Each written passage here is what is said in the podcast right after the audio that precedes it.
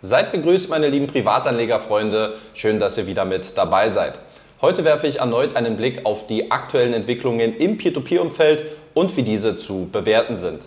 Dabei geht es unter anderem um eine Peer-to-Peer-Plattform, die sich positive Rezensionen auf Trustpilot einkauft, die Geschäftsberichte der YSMS Group und Vandu Finance, neue Ausfallkriterien bei Lande sowie die internen Ermittlungen seitens Estate Guru.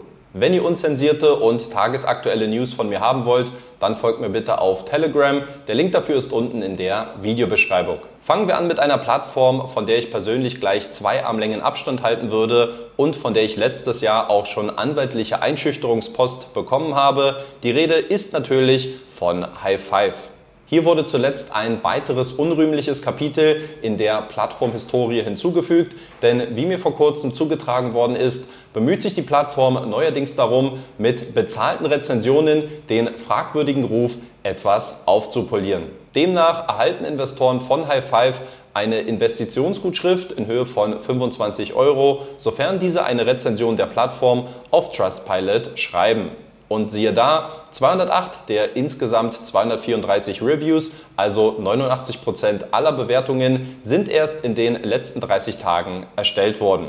Und wie man sich vorstellen kann, fällt das Fazit äußerst positiv aus. Die Plattform wird aktuell mit 4,7 Punkten herausragend bewertet. Grund genug also für den High Five CEO, um mit den hervorragenden und teuer erkauften Bewertungen seiner Investoren öffentlichkeitswirksam auf LinkedIn hausieren zu gehen. Um der Plattform einen realistischeren Anstrich zu geben, habe ich daraufhin natürlich selbst eine Rezension von High Five auf Trustpilot hinterlassen, um Investoren auf die möglichen Schwachpunkte der Plattform aufmerksam zu machen. Keine 24 Stunden später ist mein Beitrag aber bereits von High Five gemeldet und vorübergehend offline genommen worden. Vor ein paar Tagen bin ich dann vom Trustpilot-Team aufgefordert worden, Quellennachweise für fünf meiner insgesamt acht aufgelisteten Punkte einzureichen, was ich natürlich unverzüglich getan habe. Die daraufhin erhaltene Antwort von Trustpilot war aber ebenso generisch wie ernüchternd. Demnach reichen meine eingereichten Quellennachweise angeblich nicht aus, um die Aussagen in meiner Rezension zu belegen. Was aus meiner persönlichen Sicht natürlich absoluter Bullshit ist, weil wir hier nachweisbar von öffentlich einsehbaren Quellen sprechen, die eins zu eins nachzuprüfen sind, vorausgesetzt man macht sich auch die Mühe, was hier scheinbar nicht der Fall gewesen ist. Auf meine Nachfrage hin, welche Punkte denn nicht durch meine Quellen gestützt werden können, gab es bis heute keine Antwort. Dafür aber auf die Frage, warum Trustpilot überhaupt bezahlte Reviews auf seiner Plattform erlaube. Denn nachdem ich eine Beschwerde über die Whistleblower-Funktion eingereicht hatte, inklusive Screenshot mit der E-Mail von High Five, kam nur eine müde Alibi-Erklärung mit weiteren Untersuchungen zurück. Damit lassen sich abschließend insgesamt drei Dinge festhalten. Nämlich erstens, Trustpilot ist als Bewertungsplattform komplett nutzlos, weil sich Anbieter A positive Rezensionen einkaufen und B negative Rezensionen sperren lassen können.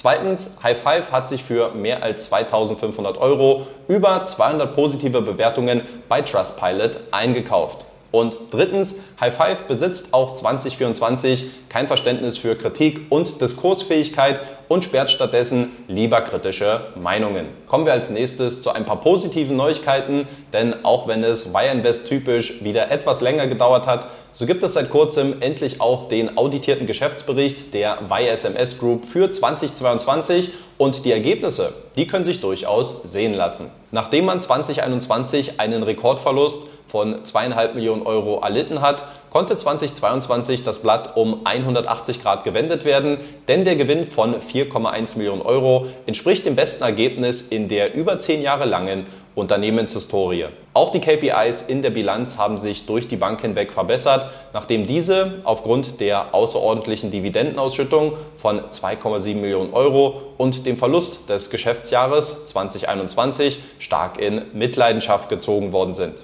Die Eigenkapitalquote liegt wieder bei akzeptablen 15 Prozent und auch der Liquiditätsgrad und der Verschuldungsgrad befinden sich wieder auf dem Vor-Corona-Niveau. Deutlich schwieriger sieht die finanzielle Situation hingegen bei Vandu Finance aus, der Muttergesellschaft der Peer-to-Peer-Plattform Swapper. Hier gab es zuletzt einen Einblick in die Performance des Konzerns, der einen auditierten Geschäftsbericht für 2022 veröffentlicht hat. Zwar konnte man den Umsatz um ca. 50 Prozent steigern und den Verlust von 850.000 Euro zum Vorjahr reduzieren, die aufgelaufenen Verluste der Gruppe haben sich in den letzten Jahren jedoch auf mittlerweile knapp 8 Millionen Euro zusammenaddiert. Außerdem ist einer der größten Umsatztreiber in 2022 die Kreditvergabe in Polen gewesen. Auch damit sollte spätestens 2024 Schluss sein. Aufgrund fehlender Transparenz habe ich eine Plattform wie Swapper in der Vergangenheit nie wirklich angefasst oder auch hier auf diesem Kanal thematisiert. Und wenn ich mir nun diese Ergebnisse ansehe, dann fühle ich mich auch in meiner Zurückhaltung bestätigt. Kommen wir als nächstes zu Lande, wo es zuletzt eine Ankündigung im Hinblick auf den Status der ausgefallenen Kredite gab. Das Problem, der Übergang zwischen mehr als 60 Tagen Verspätung und ausgefallen, ist bei Lande immer recht schwammig gewesen, da es scheinbar nie klare und eindeutige Richtlinien gab. Zu den Kriterien, die erfüllt sein müssen, damit ein Kredit offiziell in den Inkasso-Status wandert, gehören erstens ein Zahlungsverzug von mehr als 90 Tagen, Zweitens keine Optionen für eine Refinanzierung und oder drittens das völlige Fehlen einer Kommunikation zwischen Kreditnehmer und Inkassobeauftragten. Aufgrund der neuen Regelungen hat die Plattform einen Anstieg bei den ausgefallenen Krediten im aktuellen Portfolio bereits vorangekündigt. Meine Meinung dazu ist, dass ein klares Regelwerk grundsätzlich zu begrüßen ist. Allerdings scheint mir das zweite Kriterium auch immer eine Frage der Interpretation zu sein, weshalb man die Performance von Krediten mit mehr als 60 Tagen Zahlungsverzug weiterhin aufmerksam verfolgen sollte.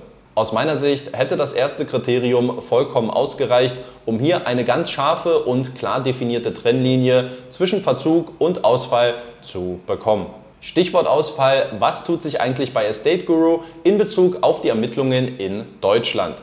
Wir erinnern uns, vor ziemlich genau zwölf Monaten hat Estate Guru auf das Jahr 2022 zurückgeblickt und dabei interne Ermittlungen bezüglich eines Verstoßes gegen interne Vorschriften durch einige deutsche Mitarbeiter angekündigt. Nachdem mittlerweile ein ganzes Jahr ins Land gezogen ist, gibt es diesbezüglich wohl immer noch keine neuen Erkenntnisse. Auf meine Nachfrage hin teilte man mir mit, dass die Ermittlungen noch laufen und man daher keine spezifischen Details über die Untersuchungen mitteilen werde, um dadurch nicht die Integrität des gesamten Prozesses zu gefährden. Aus meiner Sicht ist ein wirkliches Ergebnis dieser Ermittlungen auch äußerst unwahrscheinlich, da man jetzt wohl kaum noch seinen alten Mitarbeitern hinterhertreten und diesen die Schuld für die aktuelle Misere in die Schuhe schieben wird. Oder wie seht ihr das? Schreibt mir eure Meinung dazu gerne in die Kommentare und nehmt auch gerne Bezug zu den anderen Themen, die ich heute angesprochen habe. In diesem Sinne, euch noch ein schönes Wochenende und bis zum nächsten Mal. Haut rein, Leute. Ciao.